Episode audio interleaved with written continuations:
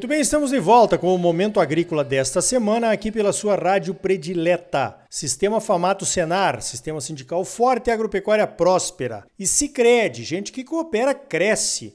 Associe-se ao Cicred e venha crescer conosco. Olha só, no primeiro bloco de notícias da semana comentadas, falamos de segurança alimentar. Pois então, o Brasil vai participar da Cúpula de Sistemas Alimentares da ONU uma conferência que vai acontecer em setembro deste ano de forma virtual.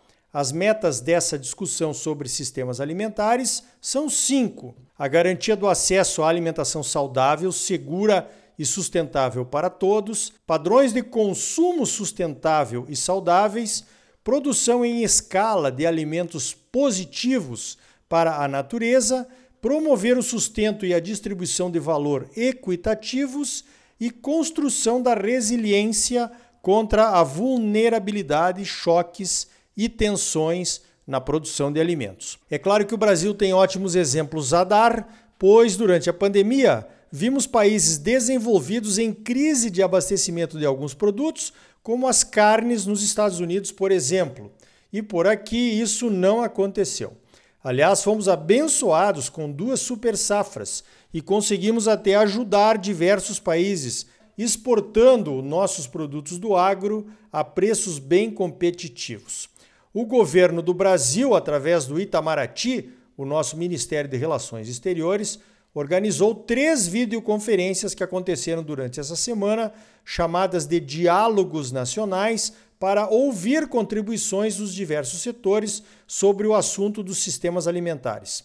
A CNA participou, assim como diversas outras entidades, associações e até ONGs. Eu participei como ouvinte, como presidente da Comissão de Cereais, Fibras e Oleaginosas da CNA. As contribuições do setor de produção e industrialização de alimentos foram muito boas na minha avaliação. Temos uma cadeia de produção e de transformação industrial bem madura, consciente do seu papel, procurando melhorar sempre e atenta às tendências mundiais de produção sustentável. Certamente podemos ser exemplo para outros países nos três pilares da sustentabilidade: o econômico, o social e o ambiental. Mas o que eu vi e ouvi de alguns setores que podemos chamar de inimigos do agronegócio, foi estarrecedor.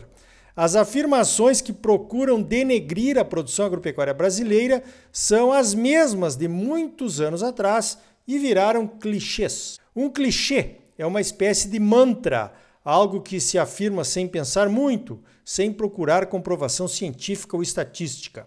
Um clichê é uma afirmação que muitos repetem e que se pretende que vire verdade, de tanto que se repete, e não por conta de ser uma afirmação verdadeira ou não. Eu percebi que a maioria desses discursos anti-agro está cheio de clichês que são contraditórios entre si. Alguns exemplos de clichês contraditórios. A produção orgânica é a única forma de produção considerada sustentável. Não é. Já está comprovado cientificamente que a produção orgânica, que respeitamos, é nicho de mercado não poderia ser adotada para alimentar o mundo, pois o seu custo de produção é maior e a sua produtividade geralmente é menor. Os produtos orgânicos são menos acessíveis à população, pois custam mais caro. Outro clichê repetido constantemente é aquele que diz que os alimentos produzidos no Brasil estão contaminados. Não estão. Há estudos da Anvisa e do Ministério da Agricultura que analisam os alimentos periodicamente, mostrando que o padrão dos alimentos brasileiros está dentro dos níveis exigidos internacionalmente. Até porque, se não estivesse, nós não estaríamos exportando para mais de uma centena de países que também testam os produtos importados para garantir a segurança para suas próprias populações. Principalmente a Europa, né? No mesmo discurso, se fala em taxar os agroquímicos, visando diminuir o seu uso. Uma medida totalmente errada e ineficaz. Primeiro, porque nenhum produtor usa agroquímico porque é barato. Não é barato. Se usa para defender a produtividade do ataque das pragas, dentro de regras, limites e aplicações supervisionadas por profissionais que emitem os receituários agronômicos. Maior produtividade leva a maiores produções, que leva a menores preços para os consumidores. Ou seja, proteger a produtividade é condição de segurança alimentar. Colocar impostos nos defensivos vai tornar os produtos mais caros ainda nas prateleiras dos supermercados. Outro clichê inadmissível é contra o consumo de carnes vermelhas. O boi causa desmatamento e emite gases de efeito estufa, dizem. Pois então, mais um clichê que não se sustenta. A Embrapa já lançou o selo de carne carbono neutro e vai lançar o selo de carne de baixo carbono, justamente mostrando que sistemas de produção minimizam e até ajudam na redução das emissões de gases de efeito estufa. Esse é justamente o debate que a ONU está promovendo. Olha, eu vou parar por aqui porque os clichês são muitos, né?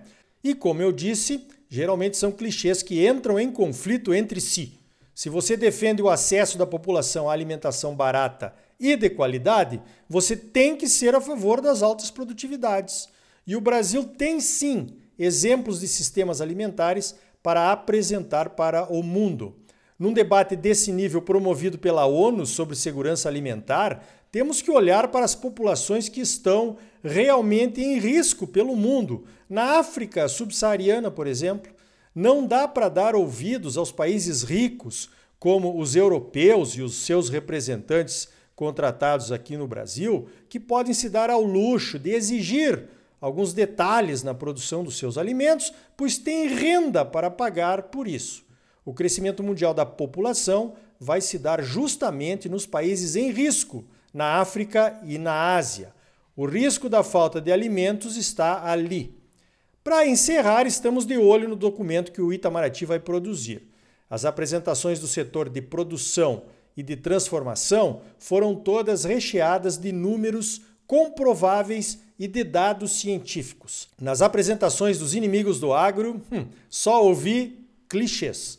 Espero que simplesmente para agradar esse pessoal não se coloque alguma coisa que prejudique a já desgastada imagem do Brasil no exterior, né? E desgastada justamente em função desses clichês que não se sustentam. Agora é impressionante como tem gente que trabalha contra o Brasil, hein? Fala sério. Eu fico até imaginando se escolhêssemos para nos representar numa conferência como essa, um desses inimigos aí. Como seria a apresentação, hein? Iria dizer que aqui no Brasil está tudo errado. Eu fiquei com vontade de perguntar para essa turma em qual país do mundo nós precisamos nos espelhar para desenvolvermos o nosso agro e a nossa indústria de transformação de alimentos e que esteja fazendo diferente. Eu ainda não consegui encontrar o mesmo pensar em algum. Quem sabe eles têm a resposta? o que é que você acha, hein? Veja esta, falando em ONU, saiu na revista Forbes que a ONU reconhece o agronegócio brasileiro como uma peça importante no tabuleiro global dos impactos das mudanças climáticas e pode contribuir para salvar o planeta. A integração lavoura-pecuária-floresta, a agricultura de precisão e a tecnologia baseada em ciência já levaram o Brasil a ser um dos maiores exportadores globais de commodities. O relatório da ONU mostra que a produtividade brasileira aumentou 386% e que a área agrícola aumentou apenas 83% no mesmo período. Isso significa a preservação de 120 milhões de hectares de floresta. E olha que nem se falou nas áreas de reserva legal e de preservação permanente que os produtores brasileiros mantêm dentro das nossas propriedades. Veja que a boa informação sobre o agro brasileiro está virando verdade incontestável. Que bom! Olha só, a Comissão de Cereais, Fibras e Oleaginosas da CNA, que eu tenho a honra de presidir, organizou um debate sobre a cigarrinha do milho. Vai ser na próxima terça-feira, dia 18 de maio, das 9 às 11 horas, horário de Brasília, ou das 8 às 10 horas, horário aqui de Mato Grosso. A transmissão vai ser pelo Facebook da CNA ou pelo YouTube, no canal Agroforte Brasil Forte.